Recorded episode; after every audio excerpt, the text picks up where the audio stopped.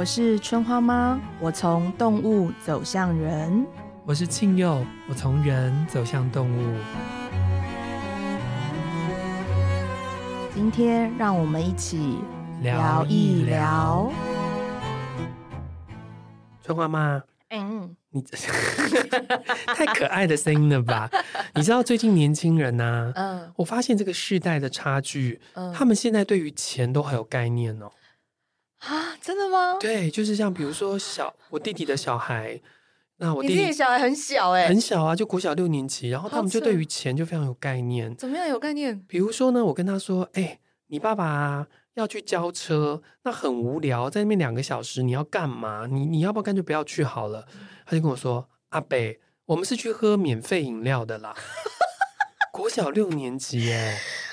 Oh my god！我我不行哎，怎么那么强？对，我们国小六年级都不知道在干嘛哎。国小六年级就是开始想要偷牵男生 手之类的哦，真的哦。那你那当然你比我更小啊。就是我国小六年级，我觉得我只是在我我不知道哎，我觉得我的世界只有我的爸爸跟我的妈妈哎。我国小六年级我没有钱的概念，我国小六年级还在拿那个一一天十块钱的零用钱。我那时候连零用钱都没有好吗？对，但是我不记得我有花掉，是哦、就是你拿到那十块钱就是存起来，嗯，那等于你没有带那个钱出门啊，嗯嗯，对啊，我没有任何钱的概念。然后再长大一点呢，现在二三十岁的年轻人最常用的一句话叫做“财富自由”。哇，这句话很玄虚哎，为什么？因为首先你要拥有财富，第二你要知道什么叫自由啊。哇，你你真的是一个很很很中文系的，你把它分析的很好。但其实他们的想象中只是买东西不用看价钱，吃东西随便自己吃。他认为这个是一个很美好的事情。然后最终财富自由是要迈向不要工作，用存钱或存股。或者任何的被动收入，让自己可以增加自己每个月的金流。我我可以理解这一段话，但是我会忍不住想说：你们真的不喜欢工作吗？我觉得是啊。哦，那如果是这样的话，你就追求吧。我就会觉得你就追求财富自由吧，嗯，因为我觉得这个东西对我不太有用。一方面是因为，呃，我觉得我对金钱的概念，嗯。很很普通，嗯嗯，就是就是赚该够花的钱，嗯，然后自不自由？但是我觉得自由定义是你不要花超过你能够支付的，你其实就是自由。没有，可是因为这个前提应该在于大家喜不喜欢自己的工作。我要替您科普一下，啊，像我们这样做着自己喜欢工作的人，其实不是大多数。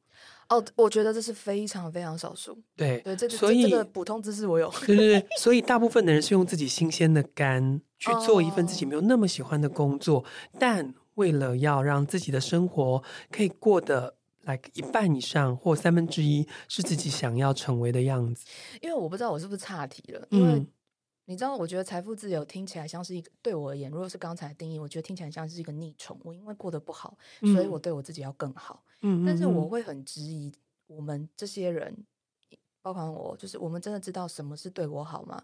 如果花钱花得爽，吃东西吃得爽，你就觉得是财富自由？诶，我觉得我自己可能这样讲有点直白，就是呃，我觉得这个门槛其实没有很高。刚刚那段很难剪呢，你要我们剪接是怎么样？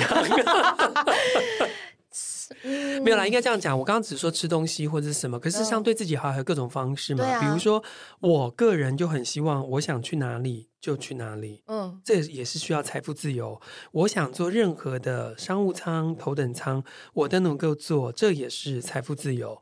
我想要去任何的国家，比如说现在去伦敦很贵，在伦敦的房子很贵，但我可以去。我觉得钱有一句话叫做“钱是英雄胆”，我自己是觉得蛮好的。哦，但因为前提是你是英雄啊，就是我会忍，每个人都希望自己是英雄啊。I don't know，你知道吗？就像是我，我可能这个东这个观点比较刻薄。嗯，你会不喜欢你的工作，是表示你习惯被扭曲在某一个你不喜欢的环境之中。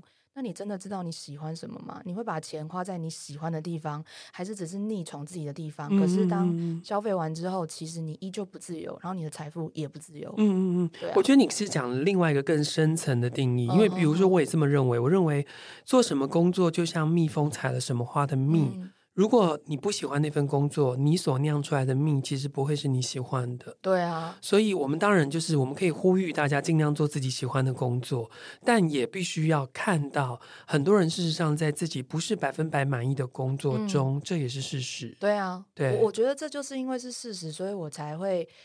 但我觉得可能在这件事情我离大家比较远呐，就像如同你开始所说的，嗯、就是当你在追求财富自由的时候，你到底追求的是我能够成为更好的我，嗯、还是我只是在消费受伤的我？嗯嗯嗯，我我会有忍不住会往这个方向想。那你有给这个受伤的我这件事情一些什么建议吗？我觉得你起码要先知道快乐是什么吧，你定义的快乐。嗯嗯嗯。但是我自己在我有限的人际关系中。去谈这件事情的时候，我觉得我常常都没有得到，呃，我听得懂的答案。快乐也问不到，不快乐，不快乐听得很具体。嗯，嗯嗯，所以我才会忍不住去想，财富自由是一个解决问题的方法吗？嗯嗯嗯，我自己反而觉得，成功的人不一定快乐但快乐的人一定很成功。成功哦，我超级同意。对，这是我 非常。非常清楚的话，所以我们在谈成功那一集的时候，我告诉你，我成不成功，我只看我快不快乐。对对，我超同意。我觉得那集大家真的回去再听一下，很优。好了，那这一集我们想要聊一聊财富啦，嗯、就是工作，或许我们下一次来聊。OK 啊。那我觉得财富这件事情，反而是我们可以来聊一聊，因为我们两个人都算是有存钱的人。有，我有。那呃，大概整个亚洲都很以存钱当成是很主流时尚、对正面的事情。真的。对。那存钱完了之后呢，就要去想存钱又怎么把钱变大。所以它就又跟投资有关。嗯，当你的钱变到最大，你要去哪里？就跟退休有关。呀，容容我先问你一下，是你你有你有要退休吗？你退休要干嘛？我自己定义的退休是我不把我大部分的时间给别人哦，但我还是会工作，但我的工作不是。就是我没有什么，因为我从来都不是朝九晚五的人，所以我本来就没有朝九晚五的工作。但我可能会给我自己的时间在更多。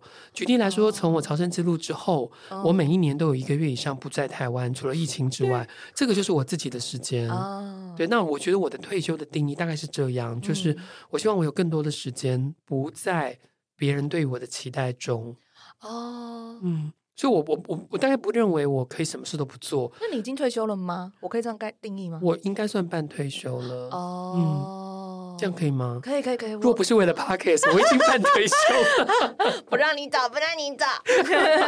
没有啦，开玩笑的。那个，身为一个老广播人，我常常讲老广播人，因为我真的是盘带时代的广播人，我还学过剪盘带。哦对，然后现在来录 podcast，你知道我们旁边有制作人帮我们按下一个钮，就会弄好了。啊、剪接师然后就把它剪好了。对啊、这对我这个老广播人来说，赶上了时代的进步。真的，你就是一直走在时尚尖端的。好啦，回来回来，我们聊到、啊、聊到 退休。你刚问了我一个问题，那你呢？你有想过要退休吗？我其实打从做这个工作开始，就做动物沟通师开始，嗯，我就觉得我不会退休哦，因为。嗯，对我而言，退休它代表两件意思：一就是我没有那么需要赚钱，嗯嗯，嗯，然后二就是我有比较多余裕的时间嘛。那你跟我的定义一样啊？呃，定义一样吗？但是嗯，不一样哎、欸。我觉得我有个地方，你刚刚一讲，我就觉得干，我完全没想到这里。剪接是要剪接，注意一下。好，来，你说哪一段？就是留更多的时间给自己。哦，因为我是形式上很多时间给自己，嗯、像我每周会见到的生人，嗯、就活生生的人类，对对对对对，最近只有我的那个物理复健师，嗯嗯嗯，剩下我不会见到任何人类，嗯嗯嗯。然后 你的意思我们是仙女，因为我们两周见一次啊。哦，你说平日常，如果我用一周为单位的话，嗯、我唯一会重复见到人类就是只有我的医生。是是是是是，对对对。然后我不会见到我，我不会跟任何人类见面，我不会跟任何人类讲话。嗯、所以我其实留了很多时间给自己。可是，可是那样就是，我觉得跟你定义的不太一样。所以我就在想，嗯、我有没有更？因为我其实我的私人时间我都还是在工作。是啊。然后我我我也认同你说的，就是我们不可能不工作。对。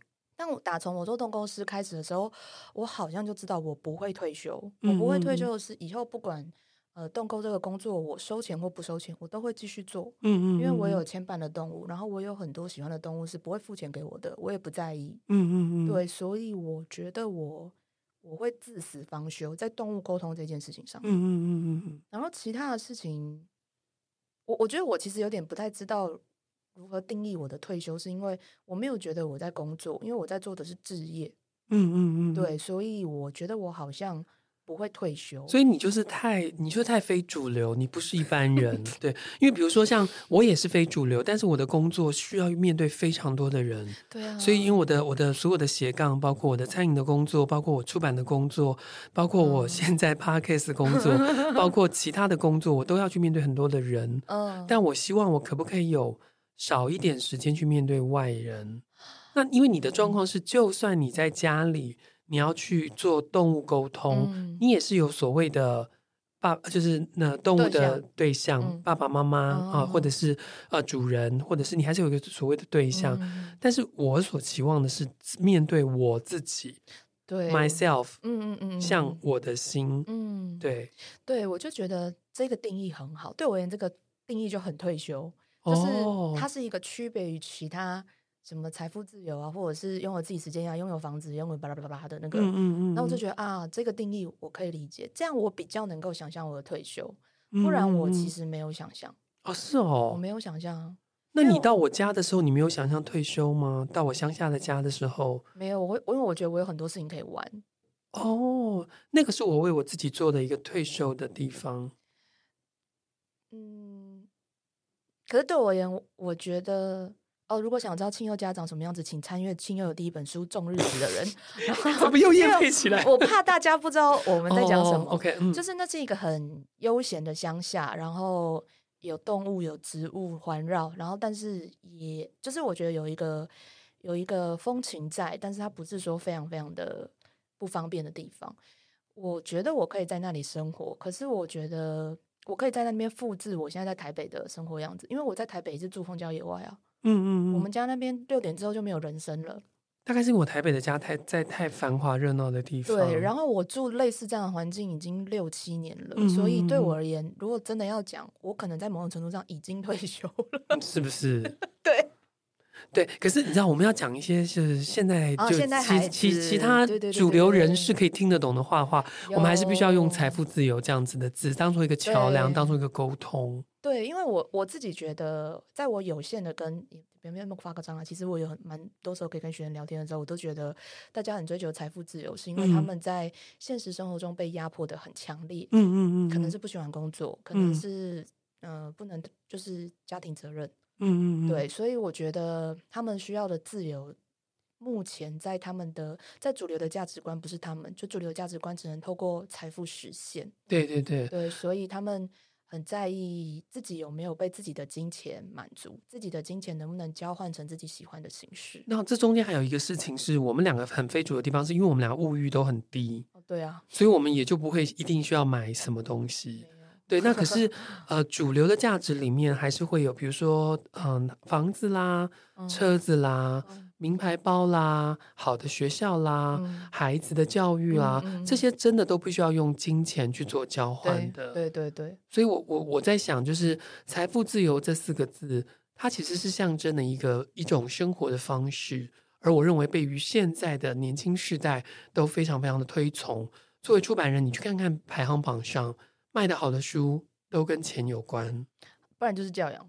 对啊，对，嗯，我觉得小孩就是有养小孩的人，对小孩真的很重视。你大概不知道哈，就是台湾的出版业每几年会出来一批的呃存股专家或是财富专家。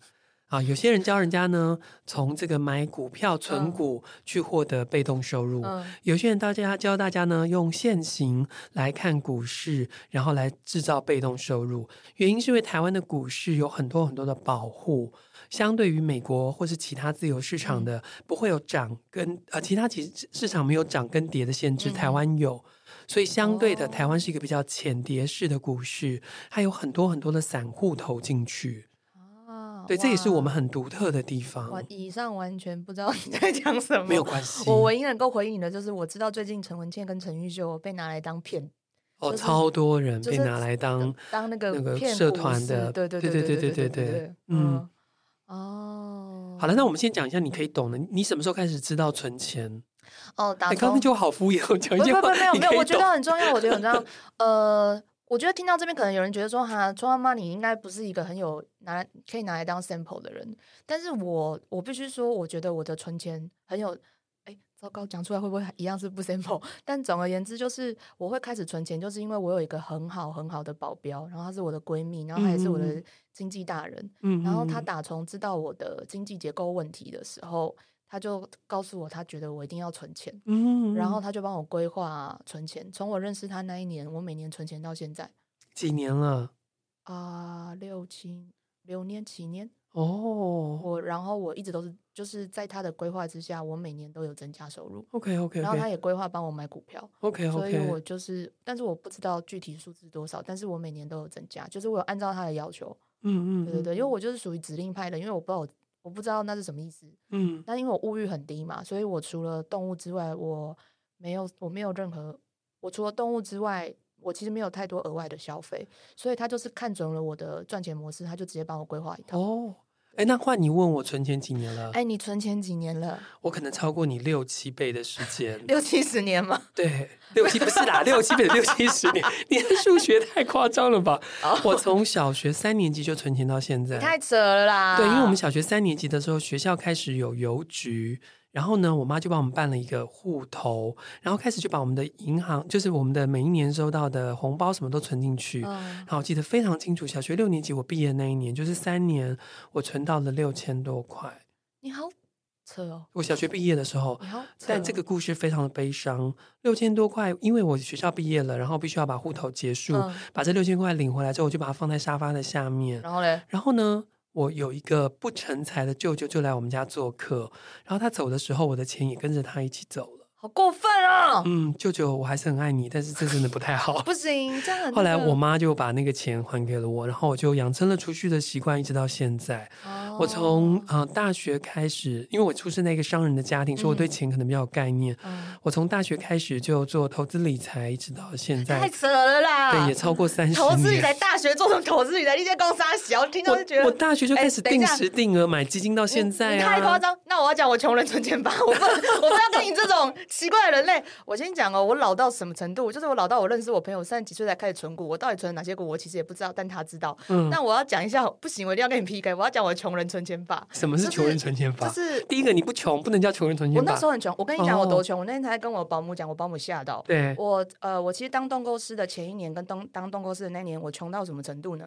哎，其实我没有觉得我很穷啊，只是我生活就很清贫。就是我为了省钱，我就自己煮饭给小孩子吃嘛。我是鲜食妈妈。嗯，那我很蛮长好几个月，我是吃。就是他们他们是肉汤嘛，因为要把肉煮熟会有肉汤，嗯嗯，然后我就顺便烫青菜跟煮饭，哦，然后我就这样子过好几个月。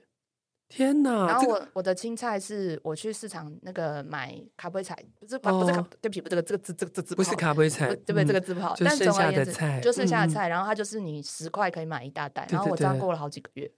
天哪！你这个如果再你如果再把粥放进去，它变成一个洞，然后切切的话，就是我们小时候听到的故事了。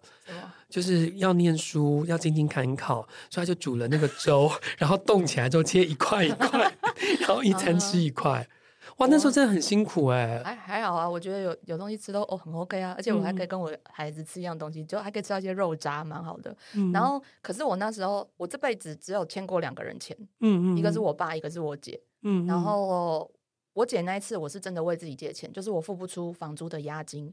我请我姐先借我钱，嗯、我这辈子只有欠过两个人钱，然后我、嗯、我都没有欠过任何人钱。嗯、然后呃，我那时候的存钱方法非常简单直朴。嗯，我不管，就是假设我今天带一百块，或就是我带任何钞票出去，嗯，我花出我花下来剩下的零钱，我就是不动存起来。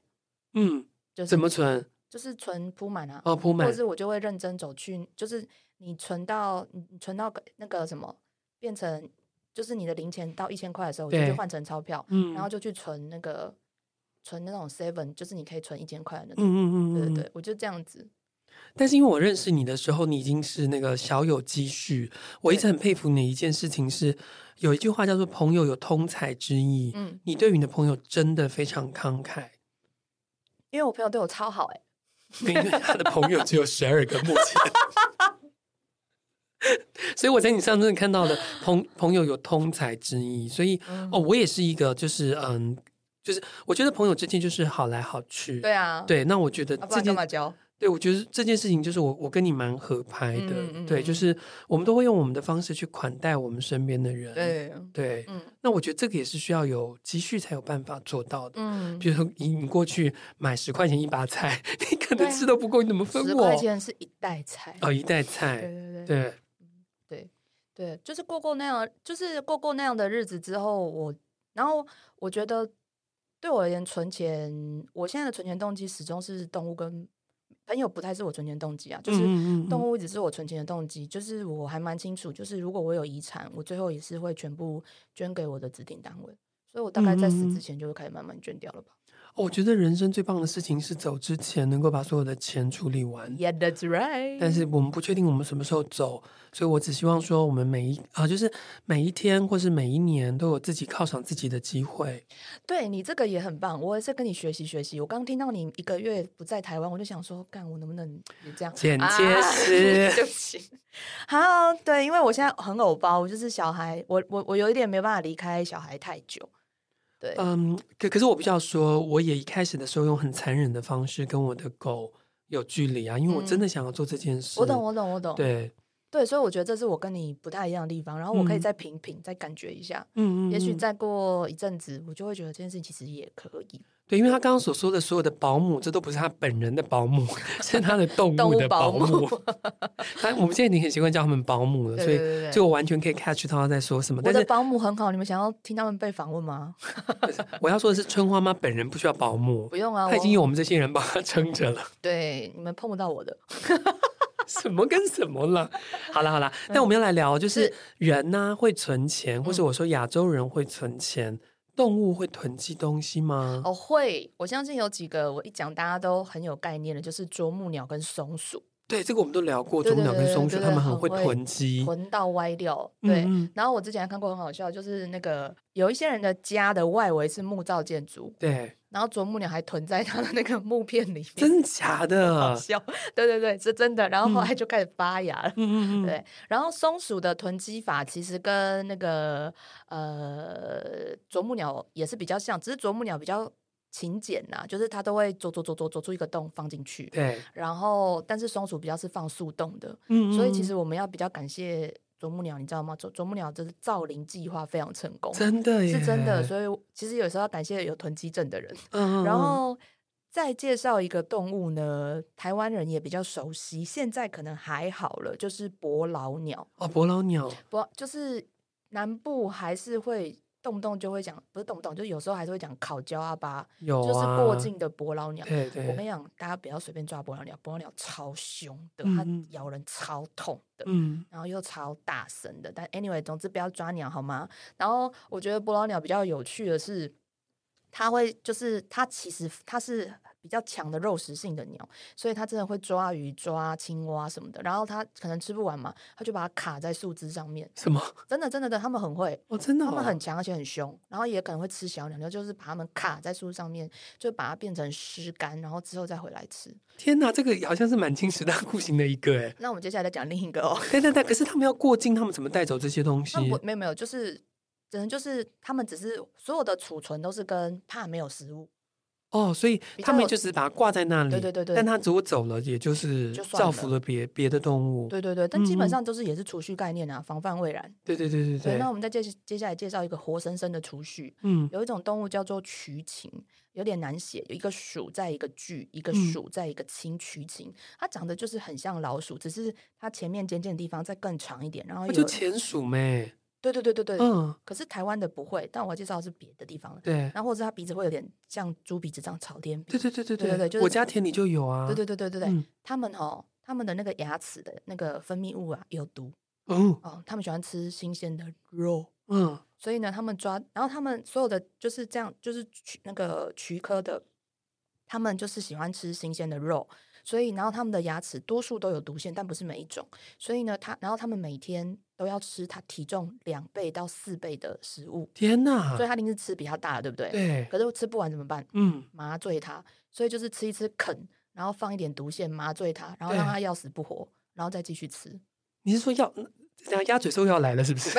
没有没有，鸭嘴兽只有纯做爱，它其实毕竟做。那他为什么要让它？要死不活，因为他想要吃新鲜的肉。对对对对对。哦天哪，那这个也是满清十大酷刑的零食。这个比较可怕，这个我觉得比鸭嘴兽可怕。鸭嘴兽就是迷奸，对，然后它起码可以有享受。但是我如果被鼠蛆咬到，就是我现在睡着了，然后我就看我的肉一块一块的在减少，痛醒，然后又被它迷掉。对对对，就是这样。这是葛雷耶。哦哦，哦这可是这没有性的成分呢，就是食物啊。嗯。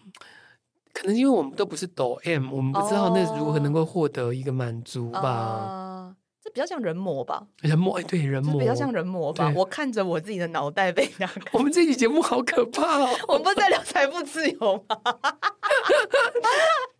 欢迎大家，如果想要知道更多的动物冷知识，可以参考我另一本书，叫《野动大声讲》。真的？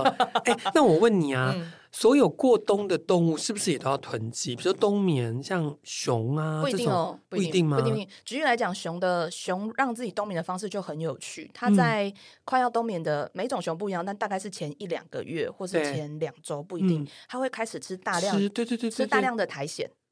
苔藓、哦、对，不是吃肉哦，嗯，肉已经先吃完了，对，然后再开始吃苔藓。为什么它要让自己的肠胃蠕动变慢？慢，肠就是塞满了苔藓，嗯、然后就开始睡。哦，对对对，那会瘦吗？会，一定会瘦。通常七百多公斤的熊，最后会瘦到呃四百到五百不等。所以它是睡眠减肥法。对啊，令人多令人心生。那我所以他们不用囤积，他们就只是把身吃进里面身体里。不断的消耗掉，oh, okay, 对，其实冬眠应该都是这个概念.因为冬你消耗其实要花非常多的热量，对，那个其实不是囤积，嗯，嗯嗯，那个比较像是呃归习大法，嗯，嗯 嗯，对对对，所以是完全把你你的生活、你的你的热、你的所有的消耗会降低，你的呼吸频率会拉长，然后你的那个那个血液循环会整体放慢，对，这样才能够冬眠。就是，然后通常环境也是降低到一个低点，可以保让你的生命迹象降低，那才可以。那跟囤会需要囤积的，能够囤积的动物，基本上都是活在比较丰富物质的地方。所以换句话说，物质越丰富，我们反而会有更多的物欲，对，然后想要去囤积它，就刺激消费啊。哦，我觉得是啊，动物也是这样。我我觉得这是个天性。对，所以对我而言，其实你刚刚一开始讲，我其实是认同，只是我就是岔出去讲另一个，嗯、就是我觉得财富自由就是消费自由啊，消费自由就是我可以选择我想要的。嗯嗯嗯嗯，你现在是不是都可以选择你想要的？对，但我没什么想要的、啊，我除了动物快乐之外，我没有什么想要的，所以我要的买不到。呃，我想要的比你容易一点，我买得到，只是我因为我唯一的物欲就是旅行。所以，嗯，对，所以我就是我买得到，但是只是我必须要有时间去做这件事情。所以你买不到时间，谁都买不到时间啊。就是说，呃，你也不愿意为，就是所以你还有其他更想要的，所以你才会不匀出时间。我的逻辑会是这样。呃，我我同意你这个逻辑，嗯，但是我觉得我人生的这个阶段，我愿意把我的时间分给更多人。嗯，但或许下一个阶段，我想要把时间留给我自己。对。我我也是在你这个想法里面更感，我更对退休这个字眼更有感受。嗯嗯，对对对对对。因为嗯，我我想，不管你刚刚听到现在，对你来说，你的工作是不是你的嗯天命，或是你理想中想要去做的？嗯、但我确实花了非常的熟时，就非常多的时间去跟我想要怎么工作这件事情相处。对对，所以我同意，所以我也比如说我做，因为我做过实在太多工作了。嗯、以前我外婆都曾跟我讲说，我是那个吉尼瓦吉谢桃给那种人，这样就我我是我是认真的这样，跟着节气换老板。对，可是我是认真的这样做 过。就是我当年在大学的时候，我每半年逼我自己换换一份工作，嗯、我想要找到我想要去的地方。嗯、所以我大学毕业之后，我就非常清楚，我只我只想做媒体，嗯、所以其他的工作我完全都不做了。嗯、然后就在媒体业里面，我做过电视，我做过广播，我做。过出版，我做过杂志，嗯、然后我才找到我想去的方向，嗯、跟我现在的生活方式。对啊，因为你知道，这时候你讲财富或者讲自由，我都会相信，是因为你有过选择，你有太选过。嗯，那有时候我会想的是，就像我前面比较严格，我就会说，我不太知道你们需要的财富跟自由是什么，因为你有太选过你生活中真正需要的吗？嗯，那你觉得这个跟耀伦有关吗？耀伦四大家族，比如说像你这样的蝴蝶，像我这样的海龟，我们算典型的呃存钱的这家族的存钱的因子吗？因素吗？你是很棒啊，我还好。你如果我们，我觉得我们很，你很典型吗？你很典型吗？我觉得你有海龟都很会存钱吗？海龟需要钱，海龟需要安全感。对对对，我觉得那个不是会不会存钱，嗯、是存钱是你们天赋基因里面有的一部分。嗯、就是你们的不存钱都比别人存的多。哦，是哦，我觉得是，或是你们比较知道把钱换成你们喜欢的物质，围绕在你们的生活。哦哦，真的真的，这个我很擅长。如果你不知道怎么花钱，请你来找我，我真的可以把钱变成你要的样子。对，因为我我可以稍微简单讲一下，我觉得海龟不太一样。嗯、就是第一个海龟就你嘛，大地复原龟，大地复原龟，我觉得你们在做的事情会是整体品质的提升，而且是会带领。嗯，嗯，就是举例来讲，举例来讲，喝红酒就好了，你会你会带领出一批红酒学徒。但是大家各有品味，嗯，因为你的因为你的容你的容量就是比较大，嗯，所以你其实会吸引同好，然后各自发展。然后如果是挖回归海龟的话，我觉得他就是真的是家庭品质，或是他周围环境的直接提升，嗯嗯，他比较愿意投资他自己身边周围。然后我觉得收获海龟就完全是，呃，收获海龟就比较容易是玩物型的，就是他会把东西全部变成他喜欢的模式或样子。嗯嗯嗯，但是他跟那个挖回归不太一样，是他全部是为了他自己，嗯，所以他可能会就是很厉害的公仔收藏家，嗯，类似是这种为自己去收藏，对，然后、嗯、但是这些人通常都还是有钱，我所谓的有钱就是可能拥有定存，拥有呃确定的被动收入，嗯嗯，对，然后他们才会开始发展个人的喜好。你的意思是，如果要讲财富自由，海归是最容易实现的？我觉得是因为你们很清楚。就坦白来说，你们最社会化了。你们知道金钱跟社会的关系是什么？狼 K 啊，我这个腹黑第一名的，终于有一个好一点的冠冕了。真的，真的，财富自由的冠冕在我头上。对，你们听听，沁又从小从小三年级，然后大学就投资，老娘到现在投资两个字都还写的哩哩啦啦了。然后他可以这样做，而且我投资也不是我投的，是我旁边有很强的渡鸦帮我弄的。好了，那蝴蝶呢？蝴蝶。蝴蝶家族会存钱吗？蝴蝶家族会存钱的，大概我觉得蝴蝶家族分成被动，被动是主动存钱，跟没有在存钱，跟真的会存钱。被动是主动存钱，就是只要是成家的踏踏，成家以后才能够存钱，比较容呃相对容易，因为他有压力。Oh, OK OK，可是我觉得他们存钱技巧都很差哦，oh. 就是他们就是属于。他们就典型那种三分之一存，三分之一花，三分之一用的那种，嗯嗯，然后常常都把存的钱花掉。我觉得就是不擅长存钱，但知道不可以太过分。OK，对，然后也不怕借钱。嗯，对，呃，所以我觉得不是一个 很好的例子。嗯，然后我觉得真的会存钱就是那个啊，渡鸦，渡鸦。嗯，但是我觉得也不是每一个，我觉得渡鸦呃比较早知道自己跟金钱的关系的。哦，为什么？我觉得还是有差，我觉得这跟童年经验，就是你有没有被教育金钱观念还是有关。我觉得度鸦很两极化。嗯，如果你从小在的环境对钱就是有概念，嗯，然后我说那个有概念不是存钱，是投资，嗯，或者是如何知道把薪水优化，对的话，然后比较不呃，他们的他们的金钱养成概念是从小就知道动产不动产，然后不是消费型的享受的度鸦，我觉得都。很早就存钱，嗯，然后很早就知道要买房子。我每次听他们讲，我认识好几个渡鸦人，跟我一样四十岁或不到四十岁，已经都有房子了。嗯嗯，我觉得很扯诶，现在是什么时代？嗯嗯，对。然后，呃，我觉得渡鸦就是分成渡鸦，因为我觉得渡鸦毕竟是天堂人间，所以这个是有有差别的。但是渡鸦，我觉得大抵而言是属于能够在这个市场杀出一条血路的，然后他们敢走险路。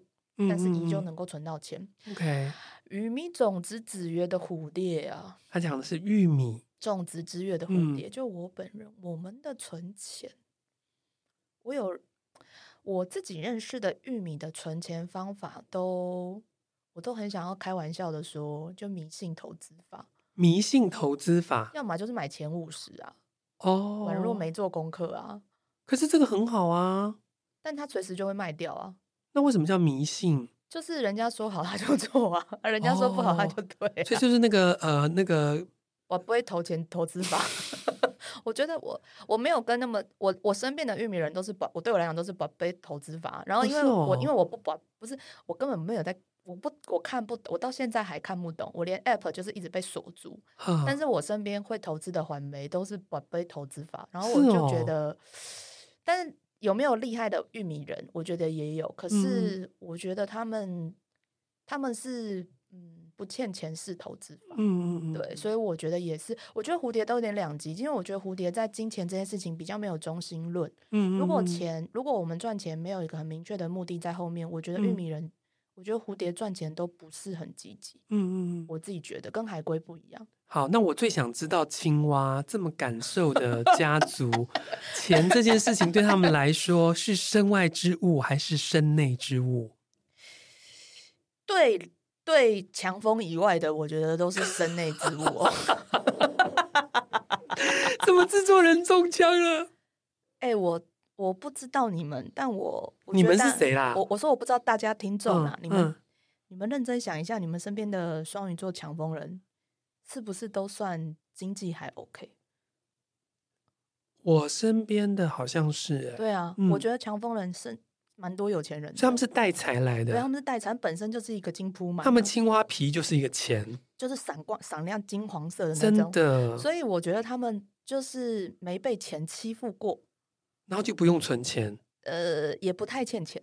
今天说坦白的是这样。哦，我们制作人点头如捣蒜呢。其实我们在录音室是制作人买下来的吧。对啊，我麦克风是金的，你们看不见。真的。对，但是其他两个就不是了，因为呃，我觉得烈日青蛙的烈日青蛙对钱，就是比较像是我前面说的，就是钱是让他用来安慰自己的方式，嗯嗯嗯，所以他们真的很敢大手笔的花，嗯嗯嗯，所以他们我觉得他们蛮热衷赚钱的，而且钱钱就。你钱赚得多，意味着你在现实生活中你的阶级地位是高的。嗯，那他需要那个东西，他需要，他需要那个东西。我超同意。对对对。嗯、然后你说结冻结冻青蛙的话，我觉得他需要钱就是图个清静啊，图哥你不要打扰我。哦。对，所以我觉得他们相对而言是比较容易找自残的，就是我求个清静地，然后我维持我跟世界我喜欢的距离。嗯嗯。对对对对对。那雷鸟家族呢？这个非人间的、哦、非人间的雷鸟家族，我觉得很爱钱呐、啊哦，真的、啊，嗯嗯嗯，只是他们花钱就是大手大脚。我觉得雷鸟家族就是我超敢赚钱，然后我也超敢花钱，嗯嗯，就是我觉得他们以像啄木不是啄木鸟那个红隼，然后树萌芽，嗯、我觉得他们就是。花钱花的很敢花很大，嗯，嗯，然后什么都敢买最新的，嗯嗯嗯，不一定炫耀，他就是买买个爽，对。对，所以他们，我觉得他们反而对钱，我觉得雷鸟家族对钱的关系都是诚恳的，嗯，嗯，我知道这个东西能交换什么，然后这是一个不会背叛的关系，嗯，所以我觉得背叛这个议题又出现了，对对对，嗯、他们钱不会背叛我啊，只要是我赚的，怎么会背叛我？对啊，如果我不小心花错地方，像雷鸟可能，呃，像种那个树萌芽可能投资错误，他会讲说哈。赚个经验，嗯，就他很会放过自己，对。然后如果是采煤的话，我觉得采煤更需要钱。对啊，我的采煤朋友们，因为钱是最实际证明我有价值，嗯，然后我价格超高，嗯，所以我觉得他们很热衷赚钱，但他们倒不见得会花钱，但他们会很精准投资，什么时候该买什么包，带什么包出去，嗯，然后什么时候该换什么男友，把男友换成像样一点，什么时候该换车，我觉得他们。很清楚他们在跟这个世界交换什么，嗯，嗯，嗯，就是所有的价值都能够价格化，嗯，嗯，所以他愿意喜欢，所以他喜欢钱这个，呃，我觉得是很公平的交换工具。是。哦，雷鸟雷鸟最终的长雪哈，他们对钱的关系，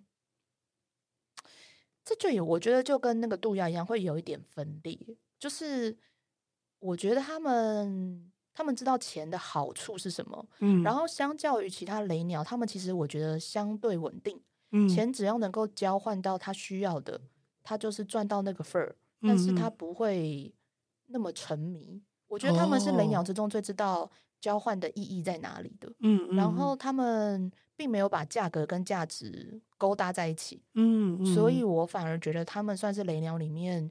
呃赚钱赚到恰到好处，但是他们是聪明投资家，嗯，他们很早就知道什么时候该做投资，然后该做怎么样的规划，好让自己可以拥有好的退休生活或是好的休闲品质。嗯，嗯嗯，因为他们是本质上比较了解自己的人，所以听起来其实四大家族大部分都还是可以存钱呐、啊，因为我们都想活下去。嗯嗯，呃，我觉得其实钱就是活动物。对，钱就是活，只是活很动物性的一个部分，嗯、活到什么程度而已。嗯，对对对。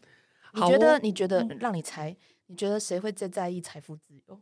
在四大家族里面，最在意财富自由，我觉得是雷鸟、欸。哎，我觉得是海龟。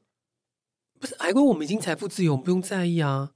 因为我觉得雷鸟会不赞赞，但我觉得你们。你们的自由可以无限扩大哦！你在讲的是 自由这件事情，是财富自由啊？因为你们你们真的是把财富自由连在一起的，你们不怕赚更多钱。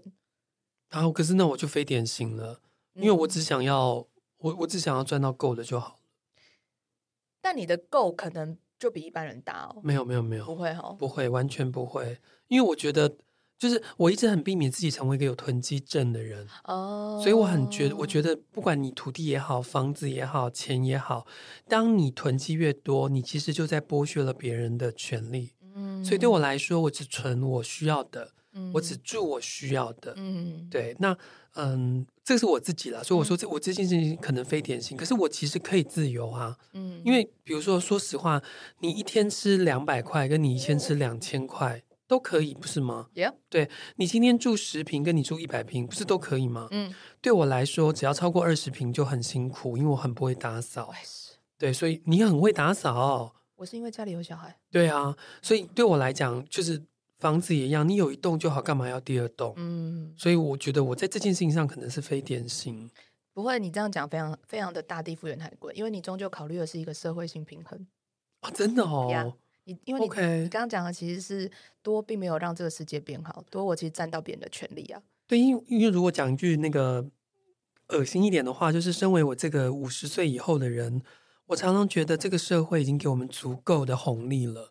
因为我们跟上了整个社会的经济变化，嗯、我们甚至在房子还比较便宜的时候入场，嗯，我们在台湾股市比较便宜的时候进场了，嗯、我们其实已经收到很多很多的时间红利了。嗯、但是如果我们都占据了好的 location 的房子不放，年轻人怎么走进来呢？对啊，如果我们占了好的职场的位置不放，年轻人怎么走进来呢？真的，嗯，所以早点退休其实是把位置空出来。早点卖房子是把房子让出来，哦、才能够给别人有这个机会。你好棒哦！没有，我是由衷的说，你应该你一定知道我是由衷的。我知道，我们之前就谈过，但是我还是想要跟，就是这呃，我刚是突然想要问庆友，但是我也想要跟一些失望的年轻人说，嗯、也许有一些老有一些老人家，或是有一些呃占着茅坑不拉屎的人让你失望，但是这世界上也有像庆友这样的可爱的资深公民，老人，老人，所以所以。不管你现在财富自不自由，你要相信，就是你也有夺回自己权利的那个可能，好吗？对，可是我，可是我希望你可以知道，你要去翻转阶级，要自己很努力。对，包括教育是一种翻转阶级的方式，嗯、自修是、旅行是，你要去翻转阶级，你真的要努力。对，嗯，我我觉得我现在能够。这么拥有自己的时间，那是因为我其实多数的时间都是非常自律在工作的。嗯嗯，没有人在催促我。我也是，我也是。我们两个其实都是很自律在工作。如果你选择自由工作者，你不自律的话，你其实是会拿石头砸自己的脚。你还是去上朝九晚五的工作好了。对啊，然后自由其实是来自于自律，嗯、我觉得。嗯嗯。嗯 OK。好，最后我们要来为大家抽出今天关于钱这件事情，我们动物给我们什么样的祝福？我抽的是春花妈宇宙耀伦所附的牌卡，抽出来的是蜥蜴耶，哦、太阳父亲哎，帅、哦、歪了。好，我抽的是灵性动物完全指南，我抽到的是巨嘴鸟。嗯、呃，其实。因为其实我在收到亲友跟我要聊这个的时候，我就在心里想说，哎，其实我不是一个真的很有财富观念的人，然后我我我只能讲一些我的穷人哲学，但是。呃，或者直白，或是直女式存钱法。嗯、但是我最后在看到庆祐在抽到这张牌的时候，我我我我现在心里非常非常感动，因为太阳父亲很重要的八个字是能见是非，直指梦想。我觉得就是我们今天在聊的。嗯、如果你知道你自己是谁，你的快乐为何，你其实就会拥有财富，并且拥有自由。嗯、那你拥有这些是为了什么？你证明你是你自己梦想中的那一个人。嗯。那我们在灵性动物里面陪伴我们，今天陪伴我们的是编号二零一号巨嘴鸟大嘴鸟。然后呢，他要说的是，抓住机会向对方表达你一直压抑的感受。也许我把对方换成你自己，嗯，抓住机会向你自己表达，此刻你最需要的自由，你最需要的享受，你跟金钱的关系是什么？如果你可以思考一次，也许这就是我们今天陪伴你的意义。祝福你自由，祝福你。财富跟人都自由。